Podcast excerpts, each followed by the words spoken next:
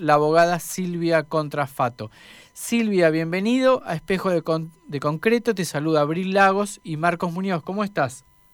Hola, ¿qué tal Marcos? ¿Qué tal Abril y audiencia de, ese hermoso lugar que es Neuquén y, el Alto Valle? Sí, ¿extrañas un poquito?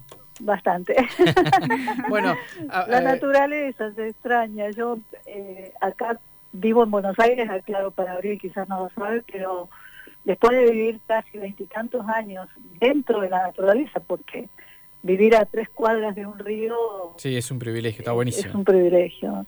Entonces, sí, sí, y, en, pandemia se extrañó muchísimo más eso, ¿no? Sí, me imagino. Y, más en Buenos Aires, donde hubo un, eh, muchos momentos de preocupación, más que acá, acá lo hubo, pero más, allá más me parece. Sí, hay mayor circulación de gente. mayor confinamiento, exactamente. Exacto.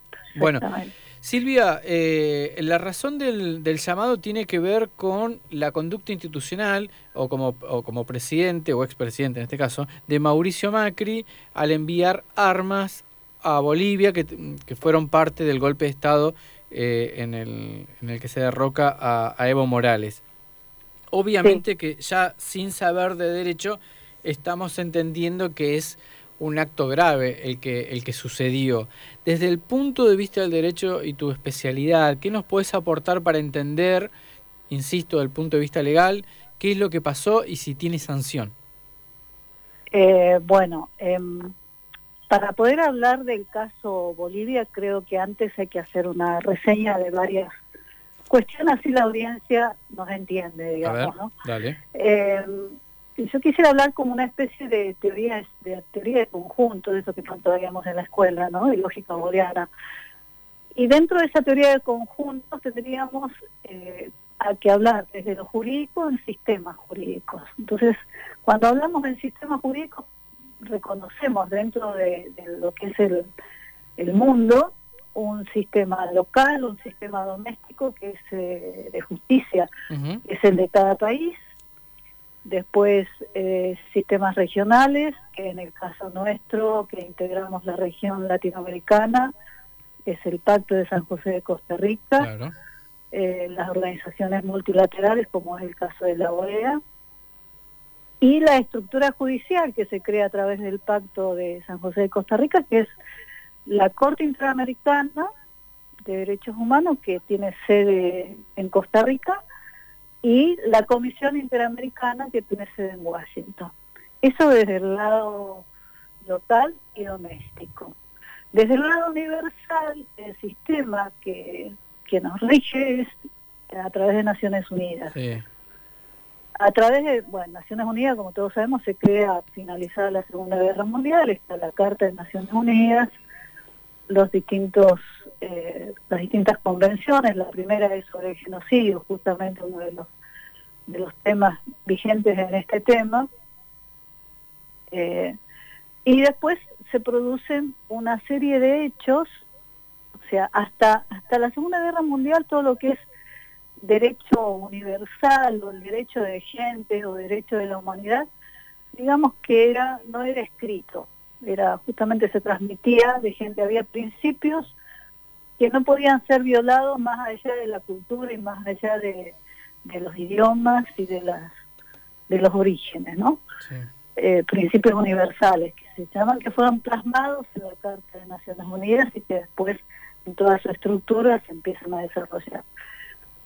Eh, se produce la Guerra Fría y se produce un parate de todo este crecimiento hasta la caída del muro en 1989, que se vuelven a reflotar los temas. Y así aparecen tribunales, lo que conocemos como tribunales especiales de la ex Yugoslavia, Tribunal Especial de Ruanda, y eh, que fueron antes de la creación de la Corte Penal Internacional, y el Tribunal Especial de Sierra Leona.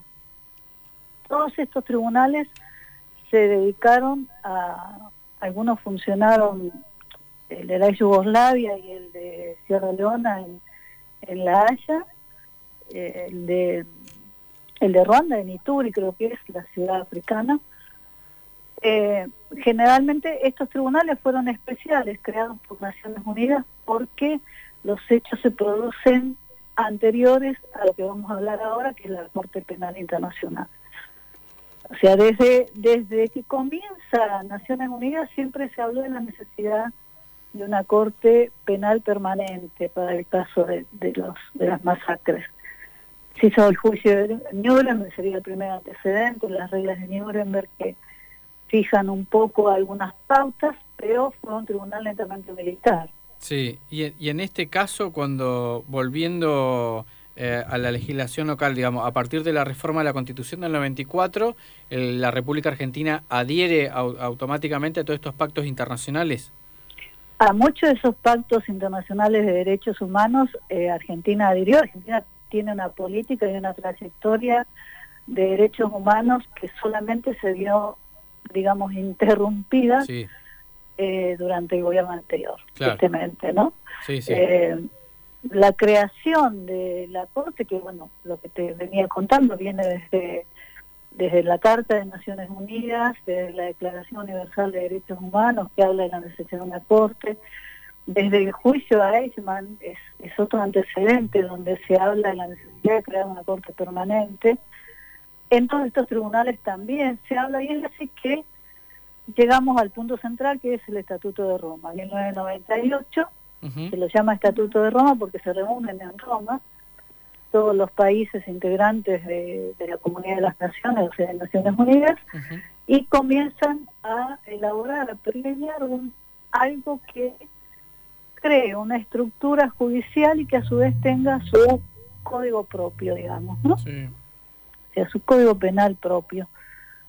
Eh, en ese en esas reuniones la Argentina tuvo un papel preponderante con juristas que no sé si vos llegaste a conocerlo, uno fue Roberto, eh, Rodolfo Matarolo, sí, brillante, sí, brillante. Me parece que él, sí. nos vino a dar clase cuando se hizo la maestría en la Universidad de Comahue ya por el 2000, 2003. Eh, él estaba exiliado en ese momento y fue fue brillante lo que hizo. Después hay, hay juristas como eh, Carmen Argibay, otra que participó en la redacción de este estatuto, Alberto Dalotto, de amplia trayectoria diplomática, Luis María Sobrón, en En realidad Argentina eh, produjo una cantidad de juristas en estos temas internacionales que en realidad eran todos los compañeros exiliados. Claro. Eh, que profundizaron la temática y, y, producto un poco del sufrimiento y de los padecimientos, eh, tuvieron la mente brillante para, para ayudar a la creación de todo esto. Eh, bueno, en 1998 este estatuto se firma y en realidad es un, es un tratado dentro de otro tratado. el estatuto de Roma es por un lado uno y el tratado que va a crear la Corte es otro. Porque dentro del estatuto de Roma lo que se dice, como buen tratado, los tratados tienen una fecha de entrada en vigencia, y es común que esa fecha de entrada en vigencia sea de acuerdo a las ratificaciones que se producen. Y acá hay varios datos curiosos, porque había una coalición de organismos de ONG, más de ciento y pico de ONG, y creo que me quedo corta con, con la apreciación, luchando por la creación de esta Corte Penal Internacional eh, de carácter permanente, y Estados Unidos que siempre se opuso, y de hecho es uno de los países eh, irónicamente el país de la libertad es el que menos tratados tiene en materia de derechos firmados humanos, en materia de derechos humanos y que menos cumple además. Sí, bueno, eh, de, hecho, en el caso que estamos hablando, si nos remitimos al golpe de Estado en Bolivia, hay evidencias de la presencia de este avión norteamericano, el que trajo a la hija de Donald Trump, eh, que estuvo en, Jujuy y se sospecha ahí también la participación del gobierno de Estados Unidos. De actos previos, ¿no? Exactamente. Actos previos para la realización. Sí, sí. Bueno, eh, te la hago corta con respecto al tema de la corte y entramos Dale que nos quedan, nos quedan seis minutos y quiero ir al hueso ahí después. Bueno, vayamos al hueso entonces. Bueno, se crea la corte después de la aprobación de 60, en el, de 60 países en el 2002 y empieza a sesionar. Y entrando en julio del 2002. En, eh, ¿Cómo fue la política de Estados Unidos en ese caso? Me acuerdo que eh, firmaba acuerdos bilaterales con países pobres donde les prometía ganancias para que no ratificaran el tratado. Esa fue su política. Sí, sí, sí. Bueno, entrando al tema completo, ya en vigencia la Corte Penal Internacional y el caso Bolivia. Bueno, lo del caso de Sierra Leona quería rescatar, sí, porque mm, volviendo al tema Macri y al tema del ex gobierno más que Macri, porque no fue el solo. No, no, obviamente. Eh, está el caso, lo que podríamos llamar un caso espejo, que es el caso de Charles Taylor Charles Taylor es quien era presidente de Liberia, país vecino a Sierra Leona, que bueno, todos recuerdan el tema de los diamantes de sangre, ¿no? Sí, la película, él, cambiaba armas eh, por diamantes. Sí. Y después no solamente cambió armas por diamantes, sino que prestó parte de su ejército para los rebeldes de Sierra Leona y derrocar el gobierno eh, democrático. Eh, bueno, es la única condena que hay a un expresidente por este tipo de hechos. Y esa condena... sería el antecedente. Es, claro, está perfecto el primer antecedente y el único. Esa condena... Es el único, es el eh, único porque después de eso nadie se atrevió. hasta, que llegó Mauri. Hasta que llegó Mauri. Mauri hace todo. Silvia, ¿y esa condena en qué consistió? Esa condena, bueno, lo condenan por crímenes de lesa humanidad, lo condenan por crímenes de guerra porque eh, una de las cosas que hacía era reclutar niños eh, de menores de 15 años y, era aterrador. Yo tuve la suerte de asistir a todo el desarrollo porque el juzgamiento de este señor se hizo justamente en La Haya en el 2008, comenzó en el 2008. Claro. Y vos pensás, bueno, el contexto acá en el caso de Bolivia es, eh, es que Macri em, efectivamente envió armas, se encontraron las municiones, obviamente que no envió, a ver, cuatro cajitas de calibre 22, ¿no? Estamos hablando de municiones de guerra, municiones para matar a la gente o disuadir y demás. Pero lo cierto es que con esas municiones hay ciudadanos bolivianos que han sido eh, asesinados por, por el ejército eh, de, Bolivia en ese momento y, se sospecha de grupos parapoliciales, pero bueno, eso, todo esto hay que confirmarlo. Eh, pero lo cierto es ah, que... Hay que investigar. exactamente, por eso digo, hay que, hay que seguir investigando. pero lo cierto es que hay un antecedente que es la violación entonces del Estatuto de Roma. Ese sería nuestro antecedente. o sea, o sea, fue un tribunal especial, porque los hechos fueron anteriores a la creación de, la Corte Penal que fue en el 2002. No recordemos lo de Sierra Leona se produce en la década del 90. Sí. Eh, y la creación del tribunal se produce, produce en el 2000, 2003 y comienza a sesionar en el 2008 en, en La Haya. En La Haya este tribunal especial, ¿no? Bueno, eh, para cerrarlo Charles Taylor fue condenado a 50 años de prisión, está en una prisión británica en estos momentos, eh, y lo que una de las cosas importantes para destacar, que también tiene relación con este hecho, este triste hecho argentino, es que uno de los factores agravantes es la oposición de poder para realizar este tipo de actos, porque si no hubiera sido presidente, no podía nadie puede disponer de, de 70 mil eh, balas o, otro tipo de armamento, entre otras cosas, si no estás en una posición de poder como la de la de ser presidente, la de ser ministro de Seguridad, ministro de Defensa. Ese es, un, ese es un punto clave entonces en la, Es un punto clave, es un punto clave. Eh, yo creo que, volviendo al caso Bolivia, hubo un golpe de Estado. Sí. Sin duda, hubo una dictadura, breve, pero dictadura, hubo una señora Áñez que quemó una bandera buipala, o sea, ahí hay una cuestión de racismo que también entraría dentro del crimen de lesa humanidad. Eh, hubo una señora Áñez que negó incluso su origen. Eh, ella se decía que era canadiense y después nos enteramos que en Canadá se mataron a miles de niños indígenas. o sea, no, no estaría raro que sus ancestros estuvieran así, muertos, ¿no? Entonces, hay muchos puntos que habrá que resaltar. En cuanto al caso en sí, bueno, la cronología creo que todas la tenemos, pero hay un dato de toda esa cronología que yo quisiera resaltar, que es la actuación de Luis Almagro. Luis Almagro es el secretario de la Organización de Estados Americanos. Porque yo creo que esto, si bien todos hablan de que comienza el 10 de noviembre, no, para mí entra el 20 de octubre el comienzo. Cuando Evo gana las elecciones, y eh, de todo el grupo de la señora Áñez y la OEA a través de Luis Almagro dicen que hubo fraude y comienzan a hablar de un golpe. Entonces ahí comienzan a, producir eh, la efervescencia justamente para producir eh, lo que nosotros en derecho hablamos de alertas tempranas para la producción de este tipo de delitos, Claro, sí. Que es empezar a, a que los militares y las fuerzas policiales eh, le pidan, lleguen a pedirle la renuncia a Evo, lo cual fue gravísimo, y también le pedían paralelamente la compra de armas porque eh, Bolivia no tenía una política armamentista.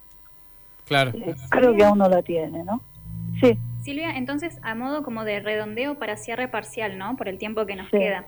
Es, es muy importante el tema de tener los antecedentes eh, en, estos, en estos casos, como para también el tema de ahora que lo están imputando, es decir, eh, tener toda esta, esta cronología y esta línea también a modo histórico, todo, lo que venís contando del Estatuto de Roma, eh, como, como para comprender mejor, ¿no? Como para entender la, importancia de hablar. Yo creo que sí, que el, caso Charles Taylor es un, es un caso espejo, no no hay dudas de eso, ¿no? O sea,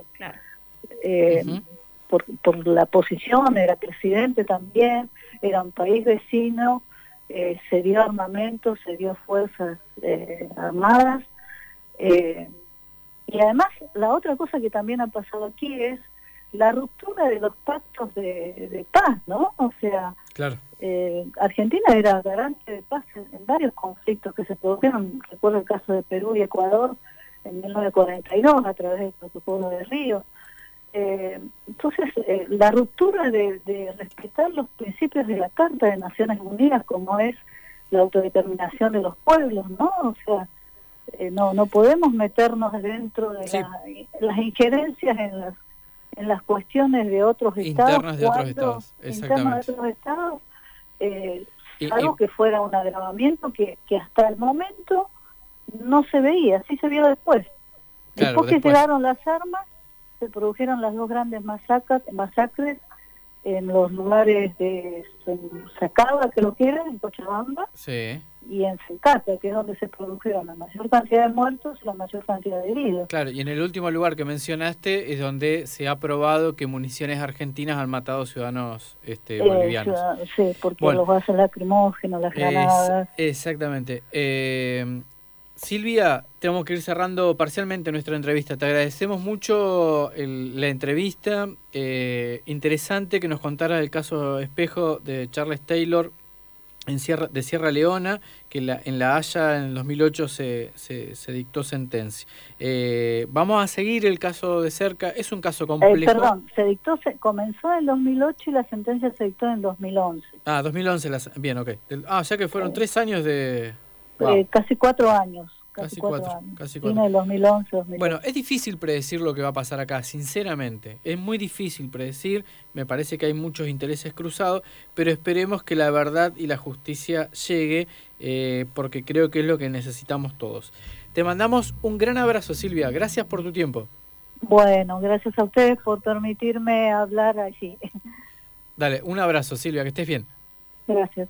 Hasta luego.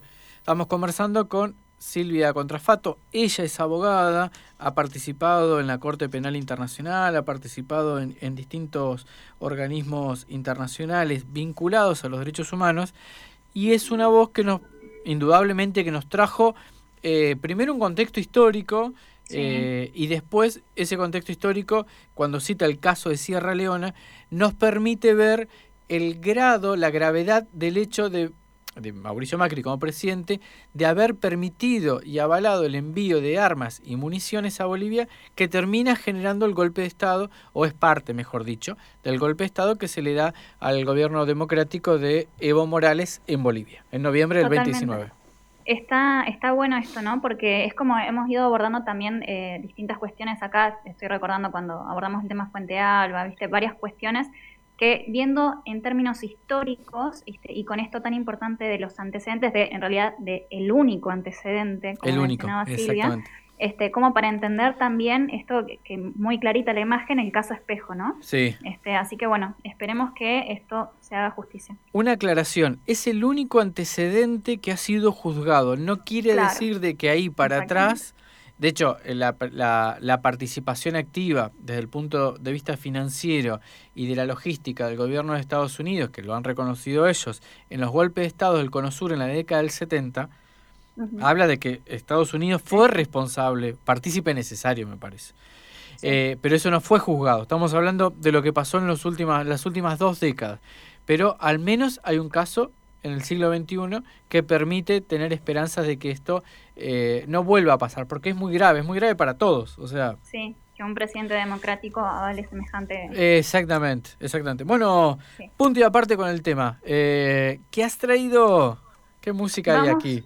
con un tema musical, Santa Salud, no Cima, para una pausa musical y relajamos un poco. Dale, fantástico. Gracias, Aurelio.